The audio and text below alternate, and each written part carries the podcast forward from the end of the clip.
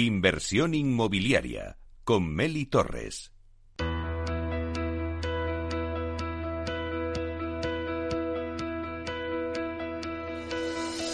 Tendencias en el sector inmobiliario con Vía Célere. En esta sección os contamos las tendencias del sector inmobiliario que son trending topic y que están marcando el camino por donde se dibuja el futuro del sector. Vía Célere es una de las promotoras más activas en el mercado madrileño, donde actualmente cuenta con cerca de mil viviendas en comercialización en toda la comunidad de Madrid. Ahora acaban de lanzar dos nuevas promociones en Madrid que suponen 60 nuevas viviendas para la región.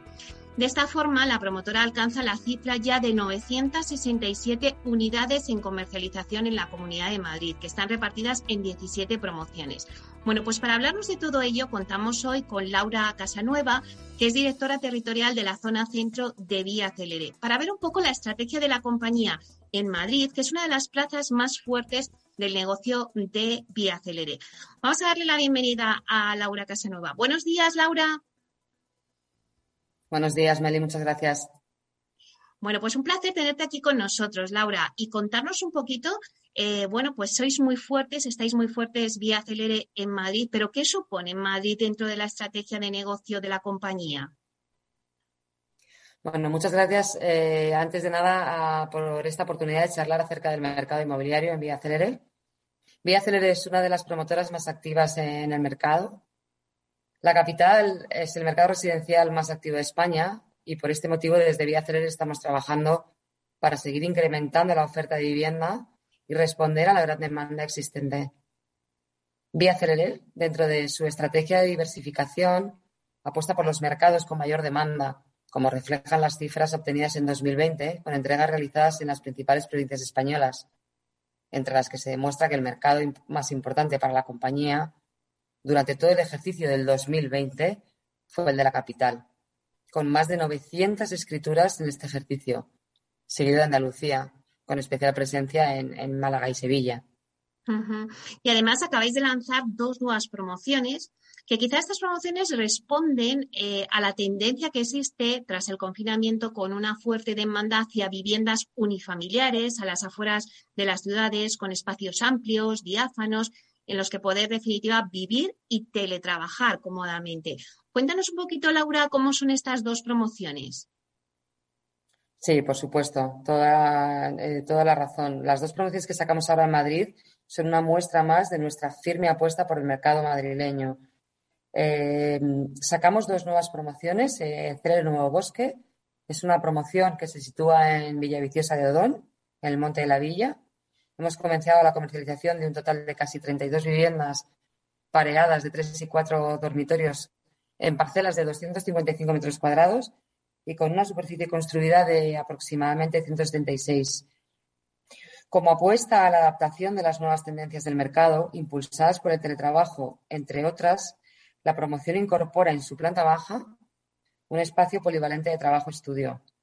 La promoción cuenta además con una piscina para adultos y niños y un gran parque infantil para que puedan disfrutar los más pequeños de la casa de un entorno privilegiado. Nuestra otra promoción de referencia a la que hacíamos eh, alusión es Tele Tres Novo, en Tres Cantos. Es un conjunto residencial de 28 viviendas todas de cuatro dormitorios en parcelas de más de 160 metros cuadrados. Al igual que Nuevo Bosque, la promoción se encuentra en una zona con innumerables oportunidades de ocio y servicios, con parques, con una gran oferta de servicios culturales eh, y con centros educacionales públicos y privados. Además de, de que es una zona muy bien comunicada con el centro de la capital a través de transporte público y privado. Y estamos convencidos de que ambas promociones van a ser un éxito seguro. Claro que sí, no me cabe la menor duda. Eh, además, eh, Laura Vía Celere ha batido récord de entregas en el mercado en 2020 con 1.933 viviendas entregadas, que se dice pronto. Eh, por ello, pues conocéis muy bien el cliente ahora mismo qué tipo de vivienda busca y cuál es la más demandada. cuéntanos, ¿hacia dónde apuntan las tendencias en residencial y qué puede ser ahora trending topic? Pues sí, es cierto que, como decías al principio, estas 1.933 viviendas ha sido un, verdadero reto del que estamos eh, francamente orgullosos, ¿no? Pero, eh, bueno, el COVID eh, ha cambiado las demandas del consumidor de vivienda claramente, ¿no? Durante los meses de confinamiento hemos vivido nuestras casas, como todos sabemos, de una manera muy intensa y por este motivo hemos podido analizar qué aspectos de, de, estas viviendas que vivimos queremos mejorar, ¿no? Lo que ha motivado un cambio en las prioridades de los usuarios a la hora de buscar un nuevo hogar. Lo más importante ahora eh, es contar con espacios amplios, con luz natural, con amplias terrazas, con zonas de esparcimiento, con zonas de poder vivir nuestras viviendas, eh, donde poder disfrutar, donde poder eh, sentirnos bien, ¿no? Ah. De hecho, el, el Observatorio Vía Célere de la Vivienda en España, tras el confinamiento, apuesta porque eh, contar con un jardín, con una terraza, con un espacio libre, se ha convertido en una prioridad de los españoles a la hora de buscar una vivienda, incluso por delante de las variables tradicionales más valoradas, como han sido hasta ahora, lógicamente, el precio o la ubicación. Eh, por supuesto, la necesidad de este mayor espacio, sumado hasta a la luz, otras características que ya venimos valorando desde hace tiempo, como la eficiencia energética, son a día de hoy difíciles de encontrar en las viviendas del centro de la capital. Es una realidad, lo que, lo que, lo que supone que, que, hay un desplazamiento hacia la periferia. Em, las terrazas han sido las principales beneficiadas en el diseño de las viviendas tras la pandemia. Contar a día de hoy con una terraza o con un jardín tras el confinamiento vivido es una prioridad principal para los compradores aproximadamente se valora en un 56% en respuestas positivas, ¿no? incluso, incluso por encima de, valores que hasta ahora eran eh, tradicionales como el precio, la ubicación o incluso la propia luz natural, que es un valor, eh, en mi caso, muy valorado y en el del resto de los compradores, que roza casi el 40%. ¿no? Hay que dejar de tener en cuenta que si bien la existencia de terrazas ha tomado protagonismo tras la pandemia, eh, ya que además es un bien culturalmente bien acogido en España por nuestro clima y nuestro carácter eh, español, no hay que olvidar que en una medida similar a las terrazas, el segundo eh, término que ha cobrado una importancia mm, fuerte tras el confinamiento ha sido el tratamiento y cuidado de las zonas comunes. Vía Celere ha cuidado y ha mimado estos espacios desde hace muchos años ya que nos permiten optimizar al máximo el tiempo de ocio en compañía y así poder disfrutar al máximo de la vida, que es cuanto queremos ofrecer a nuestros clientes. Bueno, pues muchísimas gracias, Laura, por contarnos un poco también las tendencias del sector inmobiliario a la hora de comprar una vivienda. Ha sido un placer eh, tenerte con nosotros aquí hoy en Inversión Inmobiliaria. Igualmente, Meli, muchas gracias por invitarme. Bueno, pues Laura Casanueva, directora territorial de la zona centro en Vía Celere. Un placer.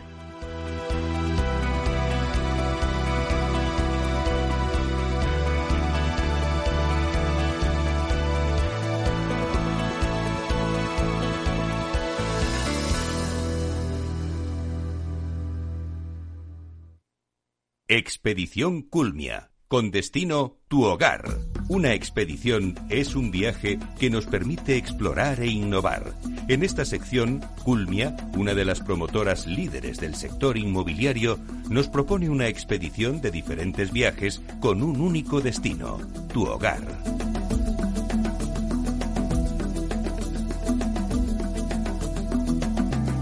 Bueno, pues una expedición es un viaje, es ir explorando en busca de nuevos caminos con un propósito concreto. Las expediciones a lo largo de la historia, pues la verdad es que han dejado huella y han permitido adquirir nuevos conocimientos, pero sobre todo explorar e innovar. Expedición Culmia no tiene billetes de vuelta, porque conseguirá hacerte sentir como en casa. Culmia es una de las promotoras líderes del sector inmobiliario. Nos propone una expedición de diferentes viajes con un único destino, que es tu hogar. Bueno, pues toda expedición tiene un líder y en esta expedición de hoy vamos a viajar con Cristina Ontoso, que es directora comercial y de marketing en Culmia. Comenzamos Expedición Culmia. En inversión inmobiliaria, Expedición Culmia. Con destino tu hogar.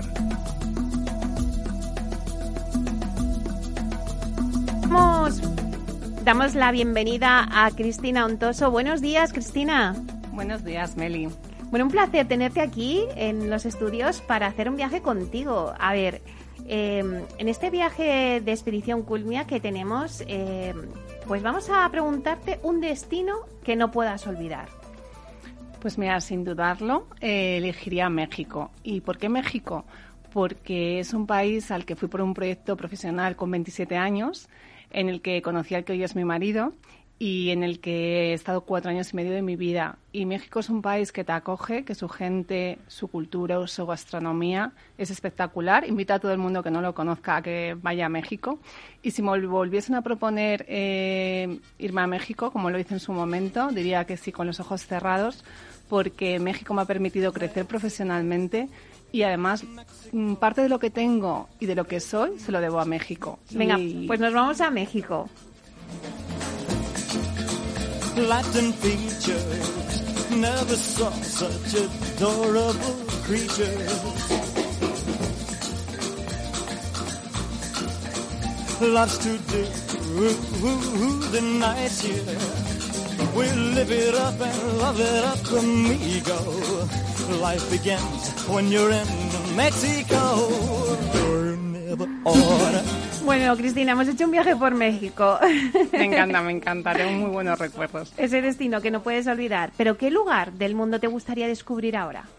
Pues muchos, porque una de mis pasiones es viajar. Me la han inculcado mis padres desde muy pequeña porque he tenido la posibilidad de viajar con ellos por muchos lugares del mundo y ahora también lo intento hacer con mis hijas, ¿no? Intento buscar planes constantemente con mi familia y es verdad que ahora con la pandemia he aprovechado, ¿no? Eh, para conocer más España. Pero si te dijese, si te tuviese que decir sitios que me encantaría conocer, pues mira, de Europa me encantaría conocer Turquía, de África Tanzania y Zanzíbar, de Asia Japón, de Oceanía Nueva Zelanda y si nos vamos a América me encantaría conocer Cuba y Perú. Son países que me apetecería mucho y que espero que en algún momento de mi vida pueda hacerlo en familia o en pareja porque me apetece mucho con amigos. Claro que sí, son viajes que, tendrás en tu agenda. ¿Cuándo iniciaste tu expedición en el sector inmobiliario? Pues mira, mi padre se dedicaba al sector de la construcción, pero a mí la verdad es que no me llamaba para nada la atención. Yo lo que quería era trabajar en, en la moda de hecho, hice un máster en gestión de empresas de moda, pero como el destino hace lo que quiere cuando quiere, pues se termina en el sector inmobiliario por casualidad. Y fue porque cuando terminé la carrera, que hice Derecho y Administración de Empresas, pues no sabía muy bien a qué dedicarme. Entonces me compré un libro que era la Fundación Universidad de Empresa, que tenían como el listado de todas las empresas que ayudaban a los jóvenes a buscar trabajo.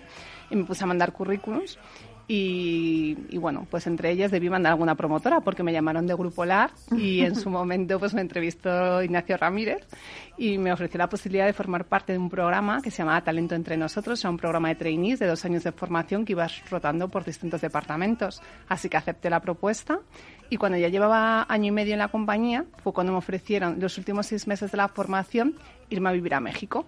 Eh, porque Grupo LAR iba a montar allí delegación eh, que iba a liderar Vicente Aliño, que en paz descanse. Y, la verdad que al estar allí seis meses me ofrecieron luego la posibilidad de quedarme más tiempo y montar el departamento de marketing y atención al cliente. Por lo que me quedé dos años más, otros dos años más, en definitiva, que cuatro años y medio y la oportunidad y mi, y mi expedición en el sector inmobiliario fue pues a través de esta oportunidad que me dio Grupo LAR. ¿Y tu expedición en Culmia? Pues mira, en Culmia, la verdad es que llevo muy poquito tiempo. Bueno, muy poquito, ¿no? Ya pasan los meses. Eh, empecé la expedición en Culmia en febrero de este año, en febrero del 2021. La verdad es que fue una decisión complicada porque, como sabes, pues llevaba 11 años en Vía Célere, otra empresa del sector inmobiliario, y, me costaba tomar la decisión, ¿no? Después de tanto tiempo, ¿no? Y era complicado, ¿no? Este nuevo reto. Pero creo que las oportunidades hay que aprovecharlas, que mi etapa en Vía Célere había terminado y que el proyecto como ofreció Paco, el CEO de la compañía, era un proyecto atractivo y que me dado oportunidad de formar parte del comité de dirección, que yo hasta ahora no había estado, y podía tener una perspectiva de la compañía desde otro ángulo y conocer mejor la estrategia de una empresa. Y la verdad que estos nueve meses han sido muy intensos, pero muy contenta con el cambio y de todas las oportunidades que se me han presentado. Bueno, la verdad es que, Cristina, suena una aventura profesional apasionante ahora en Culmia. Pero claro, eh, hablamos de expedición, estamos en una expedición y una expedición siempre tiene un líder. Eh, eh, y un líder necesita también un equipo. ¿Qué departamento lideras en Culmia? Pues estoy totalmente de acuerdo contigo. Además, el éxito de cualquier compañía es el equipo, ¿no? Y las empresas las hacemos las personas. Y para mí como líder también, la clave de un líder también es rodearse del mejor equipo, ¿no? Y yo intento siempre rodearme de gente mejor que yo, que me aporte, que me rete, ¿no? Y que, me, y que haga que seamos entre todos mucho mejores, ¿no? Yo en Culmia lidero el departamento comercial y de marketing, donde también tenemos y gestionamos toda la parte de atención al cliente y de comunicación. ¿Y qué objetivos habéis marcado en el departamento para, para, bueno, culminar, podríamos decir, vuestra expedición con éxito? Pues mira, a ver, te van a resultar muy sencillo porque no son unos objetivos, ¿no? Por un poco la situación de Culmia, los antecedentes la peculiaridad de Culmia como empresa, nos hemos puesto unos objetivos que nos van a permitir eh, sentar las bases y los cimientos de lo que es el departamento para tener, eh, bueno, pues un departamento eh, perdurable en el tiempo y que nos permita crecer ¿no? a, través de todo el plan estratégico que tiene la compañía. Entonces, objetivos que nos hemos puesto, pues todos muy a corto plazo. El primero de ellos fue 1 de mayo del 2021. Teníamos que eh, llevar a cabo toda la estrategia de marketing y comercialización de todas las promociones, así como la estrategia de comunicación de la compañía.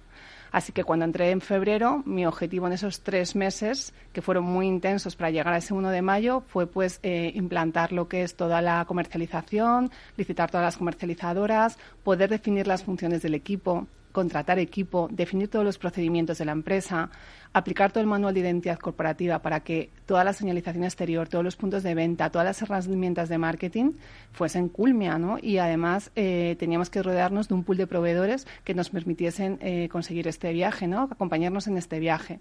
Y ese fue nuestro primer objetivo que ya lo hemos conseguido, 1 de mayo.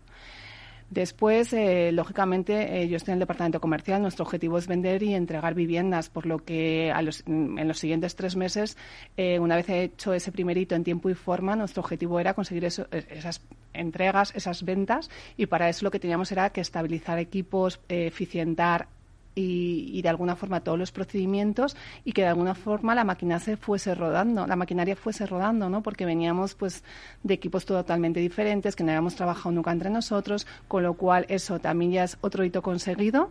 Eh, hemos conseguido los objetivos de entregas y, de ventas eh, a día de hoy y muy contenta con los resultados. ¿Qué nos hemos propuesto de aquí a final de año? Pues una vez que ya tenemos todo montado, que conseguimos vender, ahora lo que tenemos que hacer es la calidad de la información, ¿no? Tenemos que tener, oye, ¿qué información para poder eh, empezar a tomar decisiones, para empezar a tener, eh, bueno, pues también un esquema de reporting que nos permita, pues eso, tener más visibilidad de lo que ocurre en las promociones para ir tomando decisiones.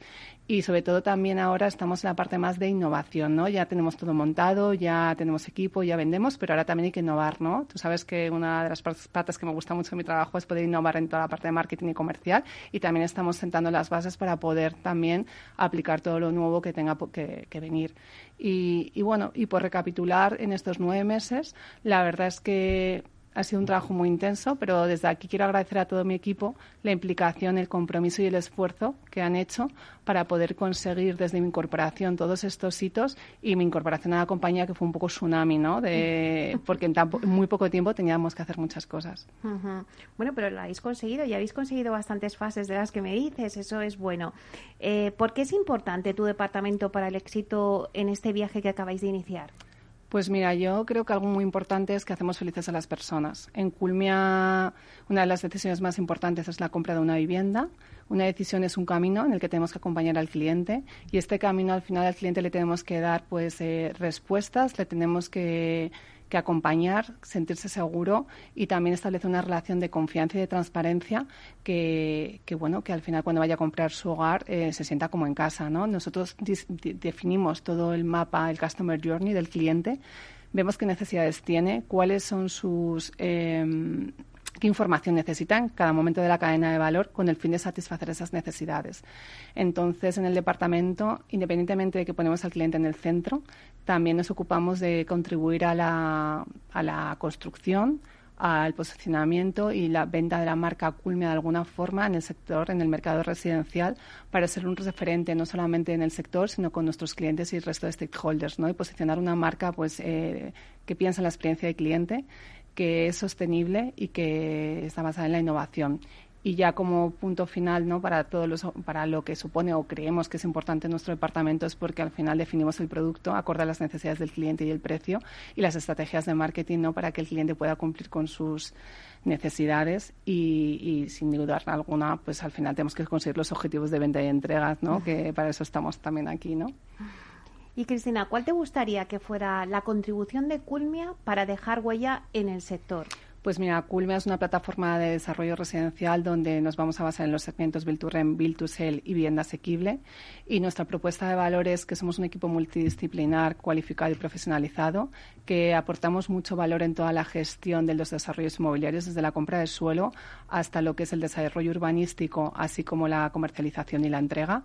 Y que estamos apostando por la innovación, como decía, la industrialización concretamente, el producto de diseño y adaptar a las necesidades del cliente y estamos apostando por la colaboración público-privada. ¿no? Hemos sido los adjudicatarios del Plan Vive, el lote 3, por lo que vamos a desarrollar 1.700 viviendas y como parte de la estrategia de la compañía creemos que la vivienda asequible es un segmento en el mercado que hay que crecer y dar soluciones y por eso pues a partir de 2024 vamos a contribuir entregando más de 800 viviendas en vivienda asequible y 1.700 en Sell y Rent, lo que van a suponer 2.500 viviendas que vamos a entregar a partir de 2024.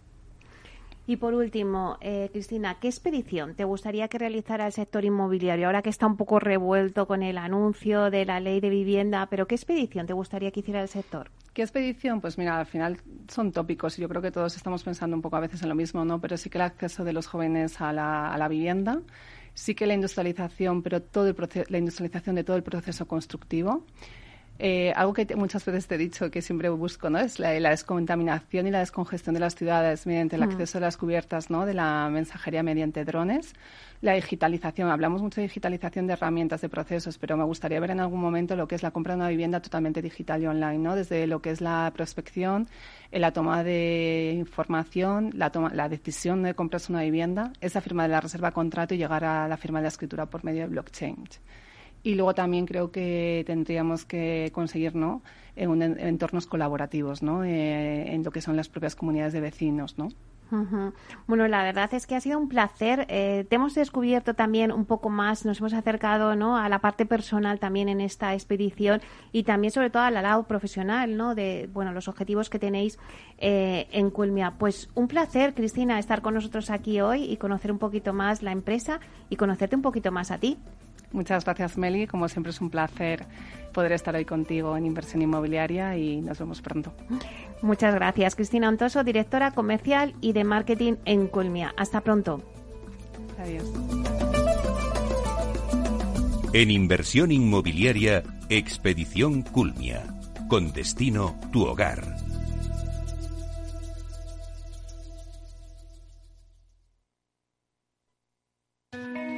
¿Suben la inflación y los tipos de interés? Gestionar con destreza y hacer frente a lo irracional es nuestro trabajo en Lazar Fund Managers. Aproveche las oportunidades de la renta variable y la renta fija global con nuestro fondo multiactivo sostenible Lazar Patrimoine SRI y de nuestra gestión flexible de renta fija con Lazar Credit Opportunities.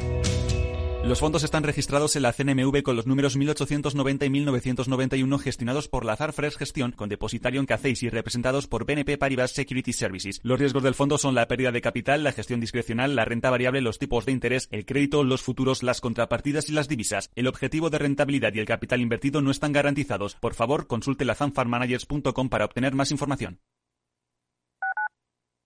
Escuchas Capital Radio, Madrid 105.7 la radio de los líderes. Esto te estás perdiendo si no escuchas a Rocío Arbiza en Mercado Abierto. Francisco Polo, alto comisionado para España, Nación Emprendedora. Es que España se convierta en un paraíso de talento. Somos capaces de desarrollar el talento, lo sabemos, tenemos de las mejores universidades del mundo, pero tenemos que ser capaces también de retener y de atraer ese talento, cosa que ya vimos en aquella crisis del año 2008 que no fuimos capaces. Necesitamos dotarnos de las mejores herramientas para retener y atraer ese talento. Mercado Abierto con Rocío Arbiza. Nos gusta que las personas tengan opinión propia. Quienes aquí hablan también expresan su propia opinión. No representan la opinión de Capital Radio.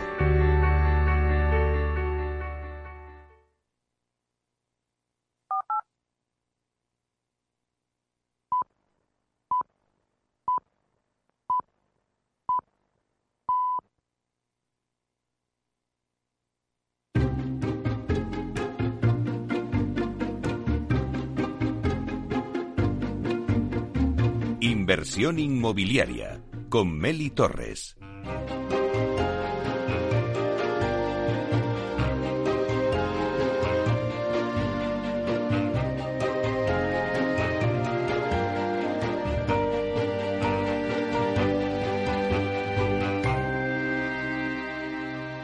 En nuestra sección La Vía Sostenible con Vía Ágora os contamos la transformación de la vivienda del futuro enfocada en una construcción sostenible como pilar principal.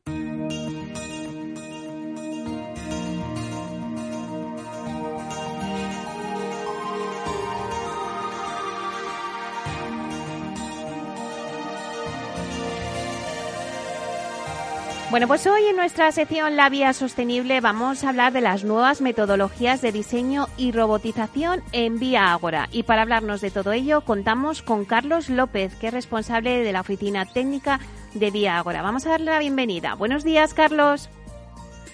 Hola, buenos días. Bueno, pues un placer, Carlos, tenerte aquí en Inversión Inmobiliaria.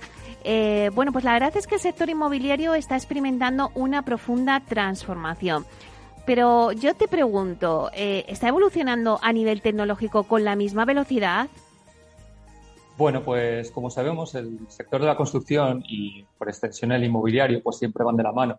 Es uno de los grandes dentro de la economía mundial, moviendo cada año más de 10 billones de dólares en bienes y servicios de forma directa. Sin embargo, eh, también es dentro de las actividades que más dinero mueven, una de las que menos avanzadas tecnológicamente hablando. Eh, no deja de ser curioso el hecho de que como otros sectores han ido desarrollándose en este aspecto, haciendo de sus carencias fortalezas, aplicando lo que el mercado les ofrece, a lo mejor no de forma directa, sino cogiendo ideas del mismo y aplicándolas específicamente a soluciones que facilitaban poco a poco su trabajo.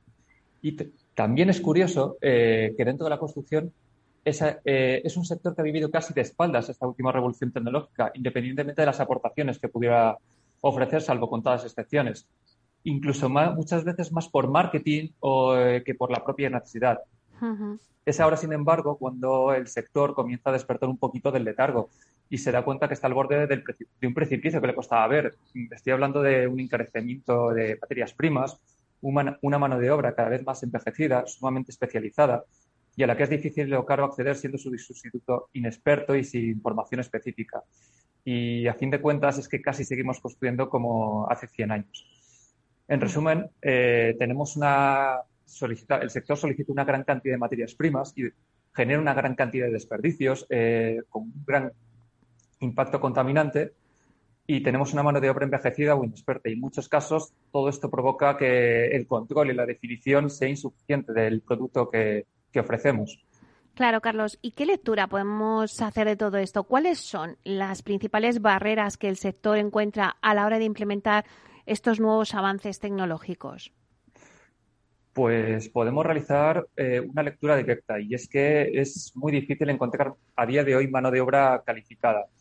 Eh, los costes de materias primas, bueno, todos lo sabemos que no dejan de subir y están en un proceso continuamente alcista debido a la inflación. Eh, el sector en general genera un gran impacto ambiental negativo debido a la gran cantidad de desperdicios que generamos y, y también y de forma paralela es necesario ajustar el volumen y el tiempo de ejecución de las obras de acuerdo a las predicciones demográficas. Claro. ¿Y por qué es prioritario que el sector priorice la innovación? Básicamente como herramienta, la introducción de las innovaciones tecnológicas en el sector puede producir mejoras sensibles en relación a los costes y a los plazos. Uno de los grandes obstáculos que nos estamos encontrando en materia de innovación en las empresas de construcción y promoción es la falta de recursos que tenemos para la inversión en IT, eh, así como la falta de procesos de I D. En Vía Agora, sin ir más lejos, hemos establecido ya un, propio, un departamento propio con técnicos especializados en innovación que, puede marcar la diferencia en la adopción de esta, tecnología, la búsqueda de nuevas soluciones y recursos e implementación de los procesos necesarios para el desarrollo de nuevas metodologías. Claro, porque ¿qué beneficios eh, puede traer la adopción de la, de, la tecnología? Por un lado, en Viagora hemos experimentado que la productividad ya de por sí eh, puede incrementarse en torno a un 50% mediante la implementación de un control basado en, la nube que, que, reúne rápidamente datos precisos a tiempo casi real, que son a la vez retrospectivos y predictivos. Eh, sin ir lejos, esto que muchos de nosotros ya realizamos de forma automática, por ejemplo, a través de unidades de servidor en red a las que estamos conectados todas las terminales de nuestra empresa, se puede llevar a otros campos. la introducción de análisis predictivos y de reconocimiento de patrones en obra ha permitido una vigilancia mucho más sofisticada de los proyectos de construcción, reduciendo los costes y tiempos y evitando a su vez er, eh, errores e incidencias. Claro, eh, todas estas cosas que nos estás contando, eh, que estáis poniendo en práctica en Vía Agora, eh, resúmenos y dinos qué estáis haciendo en el ámbito de la tecnología. Bueno, nosotros como empresa, el sector en general, estamos viendo los inicios de la introducción del mundo de la robótica aplicada a la construcción, tanto en fabricación dentro como, como fuera de obra, dando lugar a productos prefabricados 2D y 3D mediante metodologías mucho más eficaces estos procesos de fabricación eh, que todos conocemos, a su vez deben ir eh, acompañados de unas mejores fases de diseño y de fabricación. Eh, en, nuestra empresa, por un lado, y partiendo de la base que siempre se necesitará una mente humana, un técnico, acompañando a la fase de diseño, tenemos a nuestra disposición herramientas más allá del dibujo de elementos a mano por parte del técnico. Es decir, se ha adquirido como parte del conocimiento a la hora de diseñar ya sea un plan urbanístico, una promoción o un elemento de fachada, el diseño atómico modular como parte del proceso. Es decir, tenemos elementos que podríamos llamar bloques o módulos como parte de unidades mayores, que se integran a su vez en elementos mayores.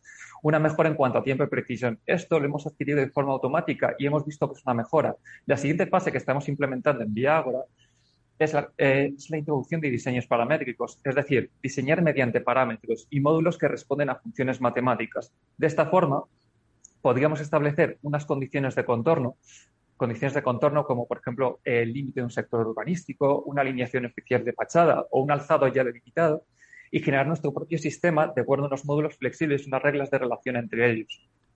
Partiendo de ellos, será el técnico el que elija entre todas las soluciones generadas la que mejor responda a sus, a sus necesidades, introduciendo pequeños ajustes, pero ya no tenemos que tener a la persona dibujando elemento por elemento, sino que con este, con este sistema ya podemos hacerlo de forma automática.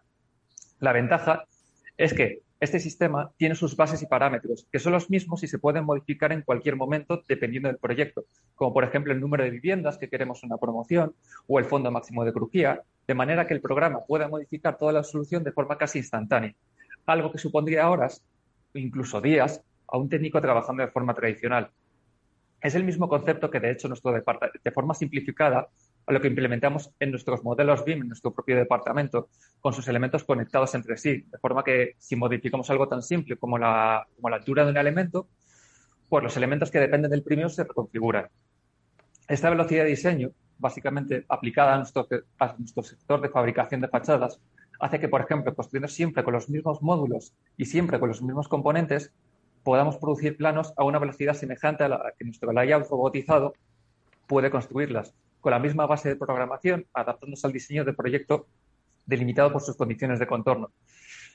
Es ahora, precisamente, cuando eh, Vía tiene sentido introducir estos procesos de diseño, de diseño paramétrico y robotización, van de la mano, pudiendo ajustar mucho mejor los plazos, la precisión y los costes, reduciendo los cuellos de botella entre diseño y producción, mejorando la exactitud de los productos mediante fabricación fuera de obra y, por tanto, reduciendo de forma considerable los residuos y desperdicios producidos. Claro, eh, efectivamente, Carlos, lo estabas diciendo. Es una mejora en cuanto a tiempo y precisión y es muy importante.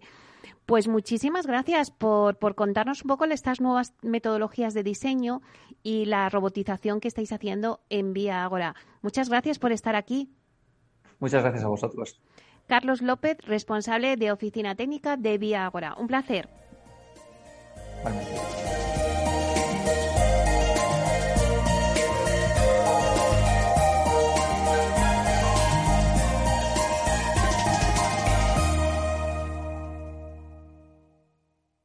Inversión inmobiliaria y PropTech con Urbanitae, un espacio donde descubriremos las nuevas claves financieras que están cambiando el sector inmobiliario gracias a la transformación digital.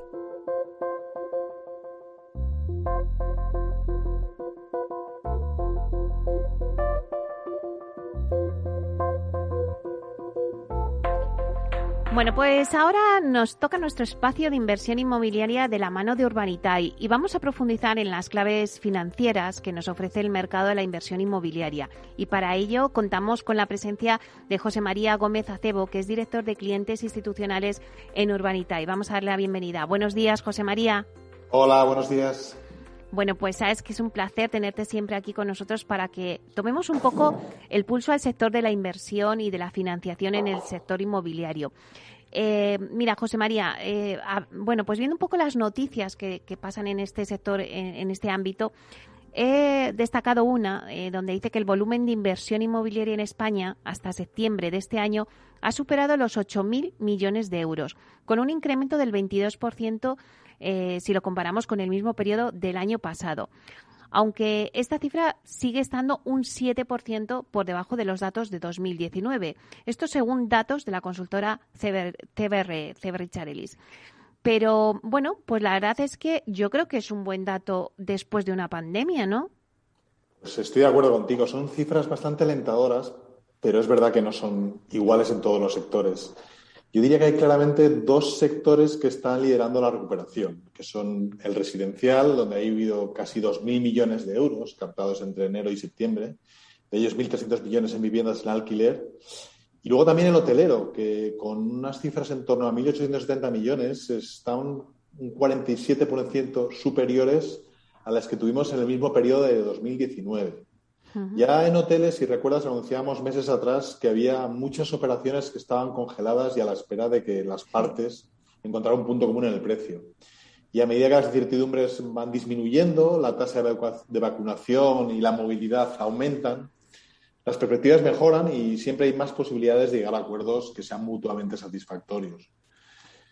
Otros sectores que también están cogiendo mucha pujanza son los alternativos, como las residencias de tercera edad o las residencias de estudiantes, que han incrementado un, 109% respecto a los, cifras de 2020. Y luego en el lado quizás menos eh, pujante sigue siendo el retail el gran rezagado. Todavía estamos en un 49% en cifras inferiores respecto al año anterior. Y prácticamente estamos repitiendo las cifras del trimestre pasado, es decir, que estamos muy flojos y, y yo creo que a medida que las ventas del retail se ve que se van recuperando, que se están recuperando, eh, es probable que sí que volvamos a ver más transacciones. y, quizás el, último que nos queda, que sería el sector de oficinas, eh, seguimos viendo cifras que son un 49% inferiores a las, del periodo anterior, aunque ya en este caso hay un ligero incremento del 7%. Esto es, coincide como, como con una relativa vuelta de la gente a las oficinas que estamos viendo día a día y abandono parcial del teletrabajo, al menos del teletrabajo al completo. Claro, sí, la verdad es que ya eh, vuelve todo a, a, sentarse un poco en la normalidad, aunque ya no podemos volver atrás, que eso lo hemos visto muchas veces y que el teletrabajo está ahí para, para quedarse, pero eh, es verdad que ya se empieza eh, a mover un poquito más y a dinamizar todo el sector de las oficinas y la gente pues también vuelve a sus puestos de trabajo. Exactamente. Mira, José María, en esta línea que, has comentado em, y que has hablado de la financiación alternativa, la verdad es que eh, bueno, pues está creciendo con mucha fuerza en los últimos años. También eh, KPMG, la consultora, eh, en este sentido espera una proyección aún mayor hasta el 2025. prevé que alcance una cuota de mercado del 50% en España esta financiación alternativa. Esto nos equiparía, yo creo que con otros países de la Unión Europea donde sí que la financiación alternativa pues estaba muy arraigada ya. ¿Qué papel crees que va a jugar la financiación alternativa en este marco eh, en España? Pues mira, el, tradicionalmente el sector inmobiliario, pero también el financiero, han estado profundamente bancarizados. O sea, básicamente el promotor trabaja con el sector bancario y punto. Pero hay que recordar lo que se ha producido, que es una fuerte consolidación de este sector. O sea, si había antes 45 entidades financieras, Ahora quedan menos de ocho y, con la mitad de sucursales y, bajando y probablemente acabemos solo con tres grandes grupos bancarios. Esto eh, lo que hace es disminuir drásticamente la oferta de las alternativas de inversión y hay que buscarlas fuera del circuito bancario. Además, eh, en, lo que es, en lo que se refiere a préstamo promotor, la nueva ley hipotecaria, que si recordamos es una ley creada para favorecer al consumidor y permitir la elección del banco con el que contrata su hipoteca cuando compra una vivienda, está teniendo un efecto colateral negativo en lo que es lo relativo al préstamo promotor, porque los bancos no están consiguiendo el número de subrogaciones que esperan. Y al final, un préstamo promotor para un banco es una forma eficaz de generar clientes a largo plazo que, contratan hipotecas con él. Y de esta forma ellos esperaban que los clientes subrogaran las hipotecas, el préstamo promotor con el que se ha financiado la obra. Eso no se está produciendo y eso está haciendo que los bancos están perdiendo un poco el interés del producto como del préstamo promotor. Y de esta forma el promotor se ve obligado a buscar fuentes alternativas de financiación. Eh, que, por ejemplo, hagan posible pues, la financiación de compra del suelo, que ya es una restricción que los bancos han autoimpuesto, que difícilmente van a financiar la compra de suelo, e incluso en muchos casos la financiación de la propia obra. Eh, todo eso lo, estamos cubriendo entidades no financieras. Aparecemos players como somos Urbanitae, que ya empezamos a tener una cierta relevancia. Y, si recuerdas bien, el proyecto, el último proyecto que hemos financiado en Puerto de la Cruz, estamos hablando de 5 millones que han invertido casi 700 inversores para que el promotor pueda llevar a cabo su, su, proyecto de inversión. José María, hay que recordar al oyente que era el mayor ticket de, de la historia del crowdfunding, eh, ese ticket de 5 millones de euros. Sí, a mí me gustaría destacar que no es una circunstancia aislada, o sea, no es el, el, megaproyecto y volvemos a los cuarteles de invierno hasta el siguiente dentro de 12 meses. No, ya estamos preparando un nuevo proyecto de 4 millones de euros que saldrá inversor el próximo miércoles en Ibiza, un proyecto que, en el que esperamos sacar unas rentabilidades muy interesantes, del orden del 30% en, en, menos, en un año y medio de, inversión, lo cual es sin duda una cifra muy atractiva y también responde a un promotor que necesita apoyo financiero para llevar a cabo un proyecto en, en San Antonio, en Ibiza, que ya tiene un nivel de reserva relevante, que incluso la obra ya está empezada, y hecho la cimentación, y que por lo tanto nos ofrece un nivel de seguridad como inversores muy elevado y por eso es lo que vamos a ofrecer ahora a todos los inversores de nuestra plataforma. La verdad es que está el flujo de operaciones que nos están llegando en Urbanitae, que nos presentan los promotores, que, estamos pudiendo ser, muy selectivos y ofrecer verdaderas oportunidades con unos niveles de rentabilidad ajustados a riesgo que son impensables en otros activos y sectores. Y por eso estamos muy esperanzados con el desarrollo futuro de la plataforma y el potencial que tiene la inversión alternativa. Claro, y volviendo a esas previsiones que hacía KPMG de que la financiación alternativa eh, pues ocuparía una cuota de mercado del 50% de España, es que se van a cumplir, porque tal y como está eh, bueno evolucionando ¿no? con vuestros proyectos, lo vemos. Sí, efectivamente. Son cifras eh, habituales en estos mercados, en Estados Unidos, en, UK, en, el Reino Unido. y en España no los veíamos por lo que te explicaba antes, por la fuerte tradición bancaria eh, que ocupaba todos los estamentos. Los bancos estaban presentes en las empresas industriales, prestaban a los promotores, se hacía año inventus con ellos para comprar suelo y desarrollar. Todo eso se ha quedado atrás. Hmm. Hay restricciones normativas y regulatorias y hay un nuevo entorno en el cual tienen que aparecer nuevos players que sustituyan a los bancos y creemos que es un sitio, es un entorno donde se puede invertir con, muy bien porque al final el suelo es un bien escaso, el suelo no se fabrica y además no se fabrica suelo urbanizable al ritmo que se requeriría, con lo cual la demanda está prácticamente garantizada para cualquier promoción en una ubicación razonable y por tanto la seguridad de inversión es muy alta. También me gustaría comentar contigo, José María, estos días estamos metidos de lleno en la COP26, que es el foro internacional más importante para abordar el cambio climático. Y nos llega una noticia que la verdad es que no deja de, ser sorprendente. El parque inmobiliario europeo deberá renovarse durante los próximos 25 años si queremos alcanzar el objetivo de emisiones cero en 2050, tal y como ha establecido la Unión Europea. Si ponemos esto en contexto, la inversión necesaria equivale a destinar durante esos 25 años el mismo volumen anual de inversión que el que registra toda Europa en el sector inmobiliario. Es decir, unos 300.000 millones de euros al año. Eh, eh, parece complicado, ¿no? La verdad es que es, una cifra verdaderamente impresionante y la verdad es que el reto es para inversores, para empresas, para propietarios del sector inmobiliario, es comprender qué es exactamente lo que hay que hacer en cuanto a ESG. Y en consecuencia, pues tendrán que calibrar sus portfolios y, y en particular todo lo que se refiere a la descarbonización de edificios, que es el concepto detrás de, detrás de todo este movimiento. Y luego, por supuesto, queda por ver quién debe asumir esos enormes costes de renovación. Estamos hablando de si tienen que ser los inversores, los propietarios, los gobiernos o la propia sociedad en su conjunto. En este sentido, lo que sí que hay es una propuesta directiva europea sobre divulgación de información empresarial sobre sostenibilidad que esperamos proporcione una mayor claridad sobre estos nuevos desafíos. Hmm. Probablemente la directiva entre en vigor en 2023 y seguro que va a afectar en mayor o menor medida en casi todas las empresas del sector inmobiliario. Hmm. Pero ya hoy el impacto de inversión es evidente. Hay muchos inversores institucionales que no van a poder comprar activos que no cumplan ya con esos criterios ESG. Lo que implica también, a la inversa, que no van a encontrar comprador para aquellos activos que tengan en cartera y que quieran rotar que no cumplan criterios ESG.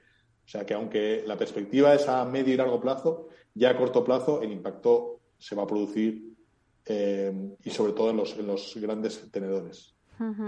Antes esta mañana em, también hablábamos en alguna eh, tertulia de, la de inversión inmobiliaria y hablábamos y decíamos que bueno pues que sí que es verdad que eh, para oficinas, para tema de residencial ya se tienen en cuenta eh, todos los sellos, toda la sostenibilidad, los sellos Brian, Lead que hay en el mercado y como que el inversor que va a invertir en oficinas tiene claro que no invierte si no pues le marcan un sello con y le certifican una sostenibilidad. En residencial también, pero fíjate que en hoteles comentábamos que en hoteles, bueno, pues que todavía cuesta, ¿no? Eh, eh, que bueno, pues que se certifique la sostenibilidad en el, en el hotelero.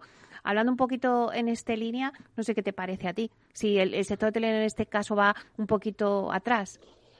Eh, es posible que sí. También hay que entender que los dos, tres últimos años del sector hotelero han sido años muy complicados para ellos y donde el, el CAPEX, la inversión, era muy complicado afrontar. Pero estoy convencido que las, las operaciones de reforma de hoteles para adaptarles a criterios SG van a llegar y van a llegar más pronto que tarde. Y, tanto por la demanda de la clientela como por la demanda inversora de estos fondos que van a exigir cumplimiento de criterios SG, la inversión se va a producir.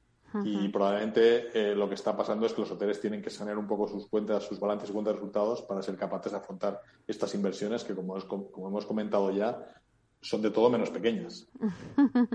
Desde luego. Eh, bueno, también pasamos a hablar una de las grandes operaciones de los últimos días. La firma de inversiones Hill Capital ha anunciado un acuerdo con el Fondo de Pensiones de Canadá Investment para llevar a cabo una milmillonaria inversión en residencias de estudiantes. En concreto, ambas firmas han puesto en marcha una joint venture que tendrá más de mil millones en residencias de estudiantes ubicados en los principales mercados educativos de toda Europa, entre ellos España. Bueno, parece que, el tema, eh, el mercado de las residencias de estudiantes está ahora eh, en el foco. Sí, y, quizás eh, es la resaca de la inversión tan enorme que ha habido en lo que son universidades privadas en España. Eso lo hemos estado viendo en los últimos años. Se han pagado auténticas barbaridades y los fondos han tomado posiciones en universidades, en educación, como un sector de futuro. Lógicamente, si, si hay desarrollo en universidades privadas, tiene que haber también desarrollo de eh, alojamientos para sus estudiantes. De aquí que de aquí que de ahí que de, aquí a final de año eh, se espera que esa joint venture de la que has comentado cuente aproximadamente con más de 2.000 camas entre España y Holanda, en base tanto en activos contratados como en negociaciones, negociaciones en exclusiva. ¿no? Entonces, eh, al final Raúl Gil es un operador muy grande. Cuenta con residencias de estudiantes en, Reino Unido, en Alemania, en Países Bajos. Eh, y hasta la fecha han hecho como 40 adquisiciones con un valor global de 1.800 millones de euros. Y eso nos hace pensar que, que, la entrada de este gran operador apostando por España es un indicador de lo que puede ir detrás y de que otros le seguirán entonces estamos viendo que la inversión de este tipo de alojamientos, y, aquí recojo un informe que ha hecho la consultora Jones Lang, se ha disparado un 137% en operaciones en este primer semestre del año. Y estamos hablando de en torno a 140 millones en este tipo de operaciones. Al final es una tendencia alcista y, el año pasado ya, ya se observaba, porque la compra de este tipo de activos se elevó hasta los 280 millones de euros, que fue un 37% más alta del periodo anterior. Es decir, es una tendencia que está aquí para quedarse y veremos bastantes operaciones en el sector estudiantes de aquí a los próximos meses, lideradas inicialmente por Ground Hill. Bueno, pues da un gusto, eh, José María, eh, analizar un poco todo este mercado de inversión que tenemos en el sector inmobiliario contigo. Es un placer. Eh, bueno, ya llega el final de, la entrevista, pero la verdad es que os deseo muchísima suerte para el proyecto del miércoles que nos has dicho que saldrá ese proyecto en Ibiza con un ticket de 4 millones, que, bueno, pues que ya hablamos de, de un ticket bastante elevado. y bueno, pues que además con una rentabilidad, me decías, del 30% en un año o año y medio. Eh, sí, por ser preciso, estamos hablando de un 30-32% en año y medio. No, un año no. Será mínimo un 18 meses porque hay que terminar de construir las viviendas, que aunque ya está la cimentación hecha, hay que acabarlas y luego escriturarlas y venderlas. Y estamos hablando de un plazo razonable serían 18 meses. Como siempre, todos los proyectos de este tipo, el plazo es, es, más incierto, no es un préstamo, es un proyecto en capital, en el capital de la sociedad promotora, eh, la sociedad que desarrolla el proyecto y, por tanto, eh, hay un poco más de incertidumbre, pero es nuestra mejor estimación, que es conservadora en todo caso. Bueno, pues que los oyentes estén ahí atentos el miércoles a ese gran proyecto de Urbanitae. Muchísimas gracias, José María, por estar aquí con nosotros y analizarnos un poquito el mercado de inversión. Gracias a ti, Meli. Gracias a todos los oyentes. Muchas gracias. Hasta pronto. José María Gómez Acebo, director de clientes institucionales en Urbanitae.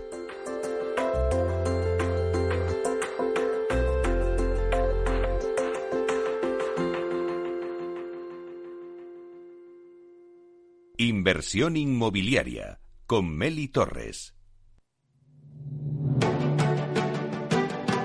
Una piscina infinita, una terraza con vistas, un gran salón para invitar a la familia o todo a la vez. No importa lo que estés buscando para tu nueva casa, en Aedas Homes lo hacemos realidad. Entra en aedashomes.com y sal de la fila de los que sueñan.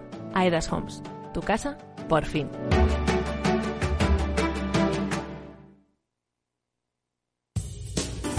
Somos Mazapanes Barroso. En nuestra empresa elaboramos productos con ingredientes seleccionados siguiendo una tradición artesana transmitida de generación en generación desde hace más de un siglo. Te llevamos el auténtico mazapán artesano de Toledo a tu casa. Nos esperan fechas muy especiales en las que no puede faltar en tu mesa. Compra tus dulces favoritos en nuestra tienda online www.mazapanesbarroso.com o llamando al teléfono 92 535 3149. Disfruta del auténtico mazapán con Mazapanes Barroso, maestros artesanos con tradición y calidad desde 1890. En abril, aguas Novi. El cambio climático lo ha cambiado todo y los riesgos son más imprevistos, como las sequías o el pedrisco. Por eso necesitas un seguro que garantice tu tranquilidad. Y ahora es el momento de contratar tu seguro de herbáceos. Contrátalo ya y llévate una bonificación del 5%. Agroseguro. Trabaja sobre seguro.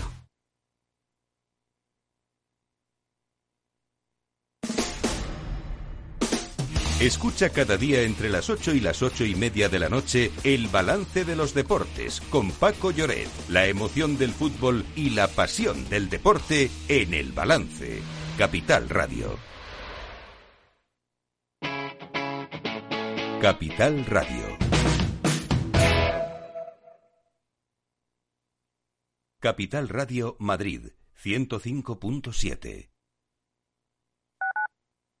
Tu radio si te gusta la cocina gallega de siempre, en el Mesón Gallego 1 y el Mesón Gallego 2 encontrarás los mejores pescados y mariscos de las costas junto a recetas de la Galicia interior, además de las carnes de Sanabria y los mejores embutidos de Zamora y nuestra terraza. Te esperamos en la calle Muller 35, teléfono 91 579 3623 y en la Plaza de la Remonta 13, teléfono 91 579 0769. Una recomendación del programa gastronómico Mesa y Descanso. Gráficas Naciones. Más de 50 años de experiencia en el sector de las artes gráficas. Apostamos por la última tecnología tanto en impresión offset como en digital y gran formato. Realizamos todo tipo de impresión. Tarjetas de visita, folletos, libros, vinilos, decoración y montaje de stands. Más información en el 91 629 2145 o en gráficasnaciones.es.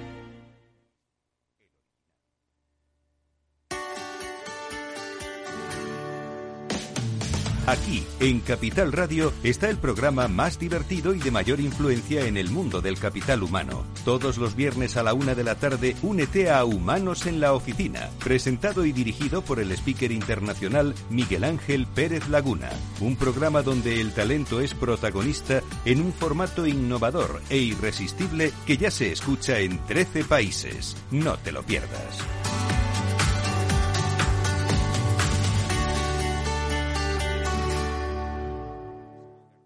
Disfruta de la mejor cocina gallega en Montes de Galicia. Todo un clásico moderno en el barrio de Salamanca. Disfruta de la variada dieta atlántica, de las mejores carnes y pescados tratados con respeto y transparencia y regados con una de las mejores bodegas de la zona. En grupo, en familia o en pareja, Montes de Galicia te ofrece el espacio perfecto en cada ocasión.